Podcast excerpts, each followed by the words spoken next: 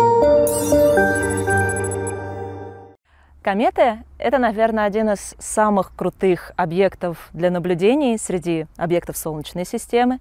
И много веков они вызывали невероятное количество вопросов, даже просто по их происхождению, даже по описанию того, что это. По их движению тоже очень много вопросов было всегда, и они остаются до сих пор, потому что кометы, в отличие от планет Солнечной системы, которые двигаются по орбитам приближенным круговым, и, в принципе, на одном и том же примерно расстоянии от Солнца каждый год в течение года это удобно для наблюдений. Астероиды то же самое. А вот кометы, они отличаются от всех объектов Солнечной системы, во-первых, своим движением. Они двигаются по очень вытянутым эллиптическим орбитам различают кометы, которые совершают один оборот вокруг Солнца за время до 200 лет, это короткопериодические кометы, такие как известная комета Галлея, например, приближающаяся ближе, возвращающаяся к Земле раз в 75-76 лет. А бывают кометы Наоборот, очень долгое время им нужно для того, чтобы совершить один оборот вокруг Солнца, до тысяч лет. Например, та же комета Хейла Боппа, которую в 96 году открыли, увидели. Она прилетела к нам, была ярчайшая комета 96 года.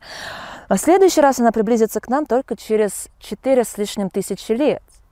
И подобное движение, оно э, очень сильно усложняет наблюдение комет как таковых. Мы видим комету только в момент ее такой самой большой яркости, когда она подлетает к Солнцу. Комета – это тело преимущественно ледяное, такой ком замешанного льда, космической пыли, кусочков камней. Все это таким огромным комком летит – покрыта космической пылью, как и все небесные тела в космосе. И когда весь этот комочек начинает приближаться к Солнцу, начинает разогреваться, определенная химия начинает испаряться, у кометы отрастает хвост, причем мы говорим о том, что вот этот кусок льда покрыт пылью. Получается, что испарения идут из-под пылевой корки. И вместе с испарениями из-под корки и сама корка разрушается, фрагментируется, начинает разлетаться. И у комет обычно наблюдается два хвоста. Один хвост – это газовый хвост, там синего, зеленоватого оттенка, который подсвечивается солнечным излучением, солнечным ветром, он ионизируется, начинает ярко светиться. А второй хвост – это пылевой, также подсвечиваемый солнечным светом, но он другой по направлению, он другой по плотности, он другой по своим цветам. Кометы, они обычно зачастую двуххвостые, самый частый случай. Например, даже знаменитая комета Неовайс, у нее наблюдалось два четких хвоста в момент прохождения рядом с Солнцем за Солнцем и после Солнца уже дальше, когда она уже улетала от Солнца и от Земли. И наличие подобных комет – это замечательно. Во-первых, как мы говорим, они очень удобно для наблюдений, особенно если у вас ясное небо, как здесь у нас в Твархызе сейчас, хорошая погода. Мы сюда не случайно сейчас приехали, мы с командой «Зона звезд» мы называемся. И сейчас мы здесь для того, чтобы наблюдать за метеорным потоком. И метеорные потоки, они напрямую связаны с кометами. Потому что мы говорим, что комета разрушается, она испаряется, от нее отлетают камешки, от нее отлетают песчинки. Есть даже отдельное направление в исследованиях, сейчас оно молодое, только развивается, это искать в, вот в этих роях кометных частиц, которые отлетают от испаряющейся кометы, искать крупные фрагменты, которые могут угрожать Земле. Потому что орбиты комет Будь это короткопериодические кометы, будь это долгопериодические кометы, они так или иначе могут пересекаться с орбитой Земли. Например, та же комета Галлея, ее орбита дважды пересекается с орбитой Земли, и мы дважды в год проходим через вот этот рой кометных частиц, которые комета оставляет на своей орбите. Причем коротко периодические кометы, они оставляют достаточно плотный такой тор частиц, тор вещества. Долго периодические кометы, они вообще не могут быть источниками вот такого вот тора вещества, потому что, ну, она там раз в 4000 лет прилетела, и все. Это вещество рассеялось за в это время, когда она там еще раз прилетит, пополнит это население роя метеорного вещества, ну, это нереально. Поэтому коротко периодические кометы, такие как комета Галлея, комета Джакобини Цинера, которая ответственна за метеорный поток Дракониды, комета Свифта Татла, которая ответственна за знаменитые Персеиды. Вот такие коротко периодические кометы, часто подлетая к Солнцу, например, Джакобини Цинера, она вообще прилетает раз в шесть с половиной лет, и каждые шесть с половиной лет она пополняет вот эти метеорные частицы на своей орбите. Естественно, их там очень много. И когда Земля достигает вот этой точки пересечения с кометной орбитой, она, естественно, попадает в это облако кометных частиц. Она постепенно в него заходит, поэтому у нас наблюдается такое интересное распределение. Сначала их чуть-чуть, этих метеоров, попадает в атмосферу, потом больше, больше и больше, и, наконец, достигается так называемый пик активности метеорного потока, это когда Земля проходит прямо через центральную, самую плотную часть вот этого метеорного роя, оставшегося на орбите кометы. Занимает это обычно где-то недели две, пока Земля проходит сквозь вот это пространство, заполненное метеорными частицами.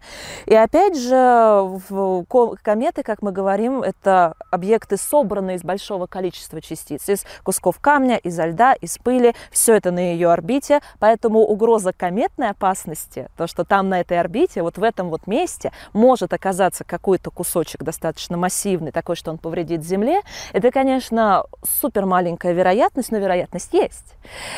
Сами же метеорные потоки – это очень красивое явление, абсолютно безопасно для Земли. Происходит каждый день, каждый месяц у нас по несколько метеорных потоков. Отслеживать их можно, есть даже таблицы метеорных потоков, когда, по какое они проходят, когда пик максимальная активность. И обычно метеорные потоки, они называются в соответствии с определенными созвездиями. Те же, вот сейчас – прошел недавно метеорный поток Дракониды, который связан как раз с Джакобини Циннера, он проходил, он вот связан вот с созвездием дракона.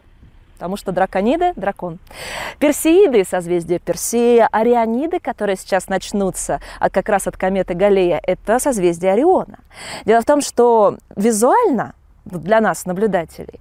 Метеоры как будто бы вылетают из одной области на небе, из одной точки на небе. Мы называем вот этот визуальный центр метеорного потока, называем его радиант метеорного потока. Естественно, вот, может быть, многие видели фотографии метеорных потоков, когда фотографируют небо, и оттуда таким фонтаном, прям брызгами, как будто бы вылетает метеор. Естественно, глазом мы так не видим. Это композитное изображение, это коллаж. Но мы видим, что метеоры, они летят из одного направления, из направления как раз вот этого созвездия. И это, на самом деле, оптическая иллюзия. Метеоры вот в этом метеорном рое на орбите кометы, они летят по параллельным орбитам. И в атмосферу Земли они залетают тоже по параллельным орбитам, но нам визуально кажется, что они летят из одного места. Это оптическая иллюзия, потому что Представим себе вот ту же ситуацию, что, например, с рельсами железнодорожными. Это они у нас, мы знаем, что они параллельны, они не сходятся. Но если мы смотрим на них в перспективе, на, там вдалеке, они сходятся в одну точку. Здесь тот же самый эффект. Поэтому нам и кажется, что они вылетают вот из одного визуального центра. Вот он наш метеорный поток. И раз визуальный центр находится в определенном созвездии, называется соответственно, то и наблюдать метеорный поток можно только тогда, когда вот этот самый радиант, это созвездие, взошло над горизонтом.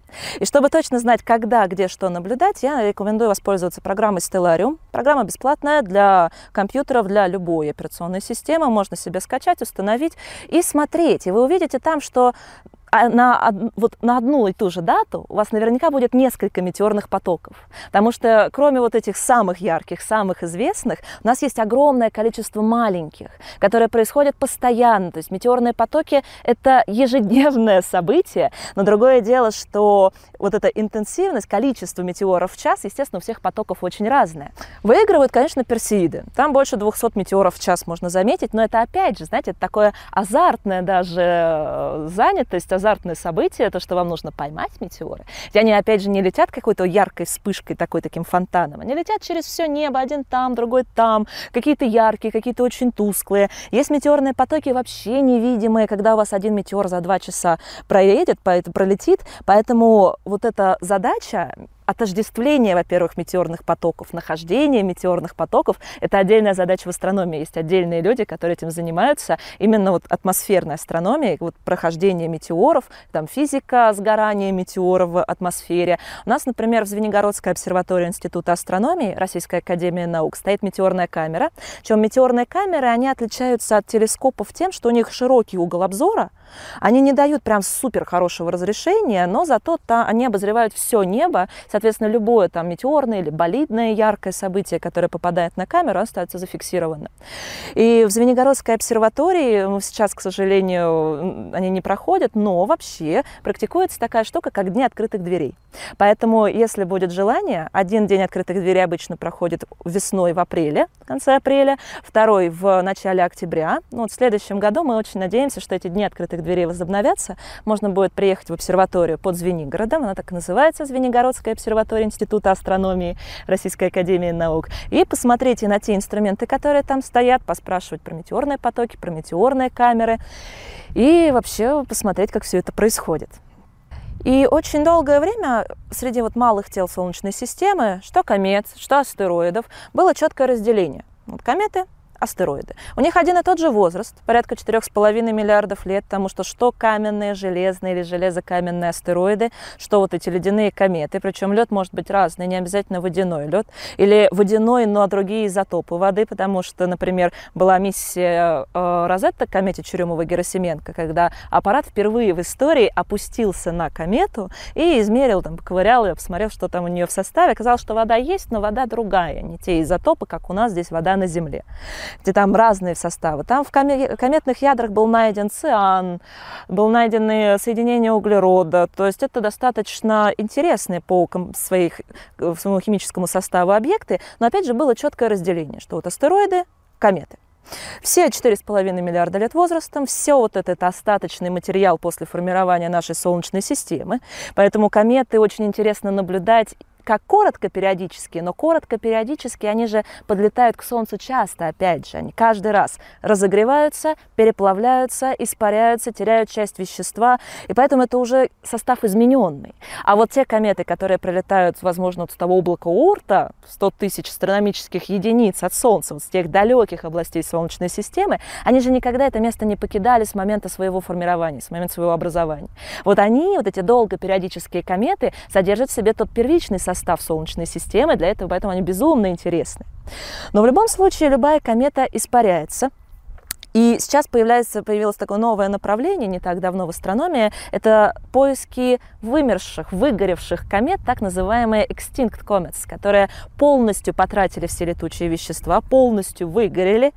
И кандидаты на такие кометы, они присутствуют. Причем они присутствуют э, как вот такие объекты найдены на длинных орбитах, на таких вытянутых орбитах, которые действительно подходят под кометные орбиты, под их определение. Просто темное тело, которое практически не проявляет комет кометной активности. Но последнее же время несколько таких объектов было найдено и в главном астероидном поясе, который считается состоит исключительно из астероидов, то есть каменных, железных тел, которые никакую активность вот, в плане испарений происходить не могут, но такие астероиды были найдены. И это на самом деле сейчас загадка, что это. Либо это выгоревшие кометы, которые каким-то образом попали на практически круговые орбиты главного пояса, и они чуть-чуть испаряют, вот что-то там какое-то остаточное, но большой кометной активности мощной там не идет, либо это кометы, вот реальные кометные ядра, которые покрыты очень плотным слоем пыли, вот этой самой космической пыли. И они просто не прогреваются солнечным светом и опять же не могут начать испаряться. Поэтому это направление новое, это направление, которое вот сейчас развивают. Наблюдать за такими объектами в главном астероидном поясе, конечно, очень сложно, потому что это далеко, это на расстоянии около пяти астрономических единиц от Солнца, это уже прилично. Но есть один способ, который позволяет увидеть даже слабенькую атмосферу, вот эту кому, если она начинает проявляться у какого-то астероида. Это покрытие астероидом далекой яркой звезды. Когда такие события случаются, более-менее мы знаем орбиты астероидов, как минимум крупных астероидов мы знаем, с маленькими там, конечно, сложнее, но все равно момент вот этого покрытия возможно предсказать, где и когда он случится. И покрытие астероидами звезд – это очень важное событие как раз-таки для исследования ну, как самих астероидов, так и нахождения вот этих интересных загадочных комет, либо вымерших комет, либо суперпыльных комет среди объектов главного астероидного пояса. Так что, возможно, в ближайшем времени вот эта четкая граница между вот это астероид, а вот эта комета, может быть, она как немножко так подвинется. Что будем ждать новых открытий. В конце 2019 года и в 2020 году случилось сразу несколько очень важных кометных событий. Во-первых, впервые в истории была открыта межзвездная комета. Она была открыта крымским астрономом Геннадием Борисовым. Он уже известен своими открытиями кометными, у него свой самодельный инструмент совершенно великолепный. Как он понял, что это небесное тело, это именно межзвездная комета, а не принадлежащая Солнечной системе, опять же, по характеру ее движения. Мы говорим о том, что все объекты Солнечной системы, они двигаются по эллиптическим орбитам вокруг Солнца. А эта комета, она летела по гиперболической орбите, то есть там скорости иные, энергии иные, и это явно объект, не принадлежащий Солнечной системе. Комета летела как бы вот у нас есть плоскость Солнечной системы, и мы все двигаемся вот так плоскостью вокруг центра галактики, и направление, в которое направлено движение Солнца, оно называется апексом. И эта комета летела как раз с направления апекса Солнца, пролетела сквозь Солнечную систему, и в начале 2020 года полетела дальше к звездам, но, к сожалению, не целиком. Она не пережила своего прохождения рядом с Солнцем и фрагментировалась, разрушилась на большое количество частиц. При этом подобное разрушение среди комет – это уже не редкость. Но даже в 2020 году у нас такая забавная ситуация случилась, потому что было открыто несколько достаточно крупных комет, и они все у них был такая, такой потенциал стать большими кометами 2020 года. Потому что когда комету видно просто невооруженным глазом, это называется уже большая комета. Так-то их в телескоп, в бинокль даже можно разглядеть достаточно большое количество, каждый год можно увидеть. Но вот так, чтобы просто глазом на небе, это, конечно, редкость. Сначала летела комета Swan, она развалилась. Потом летела комета Атлас, она развалилась. И, наконец, уже полетела комета Неовайс. И вот она смогла. Люди, которые ее наблюдали, это, конечно, большая удача увидеть такую комету. Но кометы, опять же, это ребята непредсказуемые. Поскольку у них очень вытянутые орбиты, увидеть их где-то там далеко, когда они в своем так называемом апогее или самой далекой точке своей орбиты от Солнца, увидеть их нет никакой возможности. Потому что мы же смотрим на отраженный от них солнечный свет, а он супер слабый от маленьких кометных атомных ядер. А вот уже когда они приближаются к Солнцу, начинается активность, вот тогда они разгораются, становятся яркими, их классно наблюдать, и открывают кометы из-за этого только когда они подлетают ближе к Солнцу. Поэтому каждый год есть шанс, что мы откроем какую-то новую комету, какое-то новое интересное небесное тело, и, возможно, даже в следующем году или через несколько лет у всех будет шанс увидеть очередную большую комету своими глазами. Поэтому смотрите на небо, следите за астрономическими новостями и всем удачных астрономических наблюдений.